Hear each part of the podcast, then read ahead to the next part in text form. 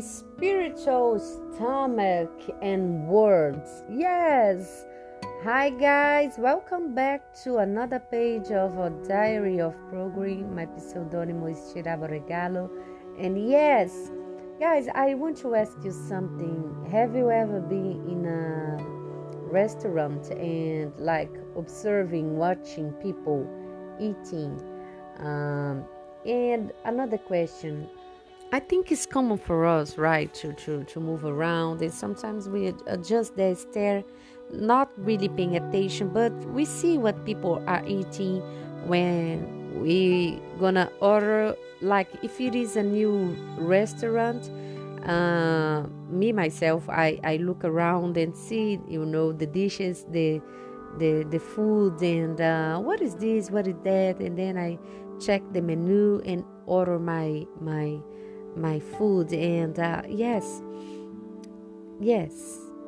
Sometimes also it is funny. Uh, do you think you can tell the style of life of a person by the food they eat? Like if a person take cares of uh, her body you know maybe she will eat more greens yeah but if a person do not care a lot, uh, she will only eat fries, you know, those kind of things. And sometimes maybe this person uh, is not like a judgment. Uh, let's put like this because maybe you go to a restaurant on Sunday when a person just finished uh, like a, a fast and pray season, or maybe okay today I'm tired, just wanna eat new things, and uh, she order many many fries and those kind of things, soda to drink, not a juice. But yes, usually we can say like this. And if we keep on like uh, when I used to work in a in a place, uh, we used to eat together and as a team, you know, to go out. We had the restaurant inside of job, and uh, by the way the people eat, we can um, can see what the stomach is desiring. And why am I saying this? Because if faith comes through listening and listening to the word of God, be careful how we listen. Because in Job, the book of Job, uh, uh, chapter 35, 34, uh, versicle 3 says like this The ear tests the words its ears just as the mouth distinguishes between foods. Yes, in the same way that our stomach are eating words, uh, or ear, oh no, sorry, our stomach like are uh, absorbing, uh, are distinguish uh, food. You know, are is getting the nutrients, or maybe not it depends on how you eat and what do you eat. And in the same way the stomach is getting the nutrients and prepared to send to the body to your blood. Is the same way with ears. The ears get the words and uh, food your soul. It's like a, words like a food to your soul to your mind you know to your brain yeah and uh, the bible also say that the scriptures uh, says if faith comes through listening faith comes through listening yeah? So we should be careful how we uh, listen to the word of god. Because also in timothy say that in the end of times people will like put the fingers in the ears and they will not desire for uh, a, a, a good and at the truth you know the truth is jesus. They will search and look for uh, preachers that say the things in fantasy and myths and uh, uh storytelling li- like a, a, fairy tale, you know, that they desire uh, to listen. And, and what is this desire? It is everything that is against the knowledge of Jesus. And we can include also the material things, yeah? So they promise things that are not there, you know. They tell things that people desire to listen, like you, you're gonna have this and that, this and that. And if we check the scriptures, um, after this versicle, Job says like this uh, I am innocent, uh, but God has taken away my rights. Yeah? Uh, this is deep, guys, because you know, uh, it's not that uh, sometimes I think that the, the, prophets, this was not a topic, but let's go there. The prophets, they think that they, it's like bugging, you know, it's like in their heads, is that they did the right thing. And it sounds like in the end, God was punished then. Was punished then because they did the right thing and uh, in this world when you will do the right thing when you you are number one you get like a a, a prize for this yeah a recognition from people. People recognize you like oh you need something because you are good this or you did something right. Even in school like i'm gonna give a, a candy. Some teachers are like this yeah? Uh, for the good behavior for who did the homework and things like this. But I just want to remind you this that uh, uh, Christians should do the right thing because they know that is the right thing to do, and do not do not expect that God will give them a, a, a different uh, treatment, put them in a special position because of that, because that is not true. But the point here is today is the restaurant, right?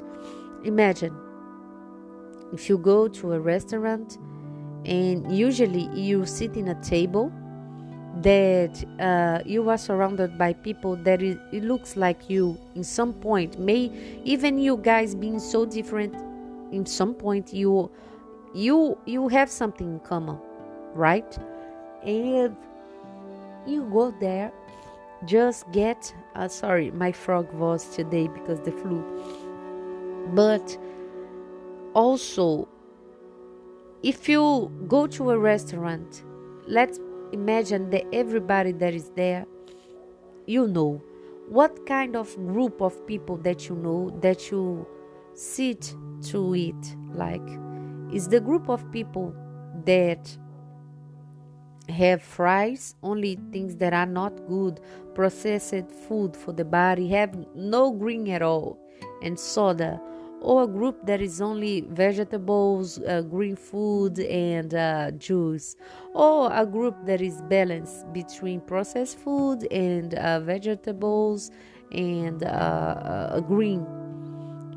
Why am I saying this? Because we are attracted to the things that we desire. Our stomach, the food, the hunger that we have inside of us. And it is the same with words with people that we consider leaders, the people that we put in our life in a position to guide us, to teach us. If we desire uh, to be like I don't know what, sometimes I think it is funny because behind the scenes, many people I see many people giving like praising men that have it looks like a successful kind of life in the ministry money but the family is broken. And honestly guys what is uh, maybe it is a pastor that has children you know and the children is so far away just like the Eli's sons and daughters and just like uh, the Noah sons and uh, just like that. So imagine what it is really important to gain this world and lose our lives or to keep on going strange no matter what. And uh, why am i say this?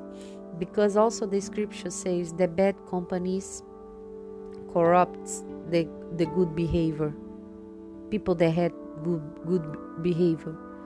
So uh, i think is we need to pray for a healing in your spiritual stomach, for us to desire the the the the the, the, the fruit the, the, the food that is not processed that is organic you know? I remember this i, I was dealing with children and many of them got so sick many time you know uh, like a long period in the the year but the children there were from from like a rural area or eat more organic kind of food. Their dads and moms and dads used to plant their own food. They didn't get so sick. And the desire you know when we were sitting on a table the desire that they had in the, in the mouth they wanted the, the, the, the, the organic kind of food. They never desire for things like those things that we put like a burger those kind of things it, it tasted weird from them. And, and it is funny because if we eat those kind of things then we will no longer desire the organic food. We, we will like lose our taste you know? So i think we all should pray for god to clean our spiritual stomach I don't know if you know this. Sometimes some people need to go to the doctor and to clean the stomach and everything, the areas, you know, because they are like needed to clean for some reason to get healthier. So yes, I think it is urgent for us to to to have the hunger and desire to the world as Jesus wants us to have you know, pure, without process and anybody adding nothing, or even us having the desire to put in our souls something that is not good, that can bring a cancer, you know, those kind of things. And uh, I'm talking uh, spiritually, it's not even about the food, yeah. I know you you guys are getting what I'm saying, but Yes, guys, this is serious. Um, yes, I think this is the point. we desire what we long to be, we want, and we should be careful about also this. We need to check our intentions and have fellowship or friendship with people. If I want to get married, I will never get like a device for a lady that was married two, three, four times. This is not wisdom, right? Uh, it's like a company. Hope company broke four times. It's not, and, and there is a chance for this fourth time uh, even broke again. So come on, yes. This is just doing maths, like doing maths, but just getting around. But yes, guys, let's keep our focus and pray for discernment in your actions and uh, the things we do. Yeah. So, God bless you. Thank you for listening all over the world. I think it's almost 15 countries. yes. Thank you for some feedbacks on messengers and on apps. And, and thank you for listening and writing with me we are writing together this page and going back home soon. So, may God bless your weekend and bye bye. See you in the next page.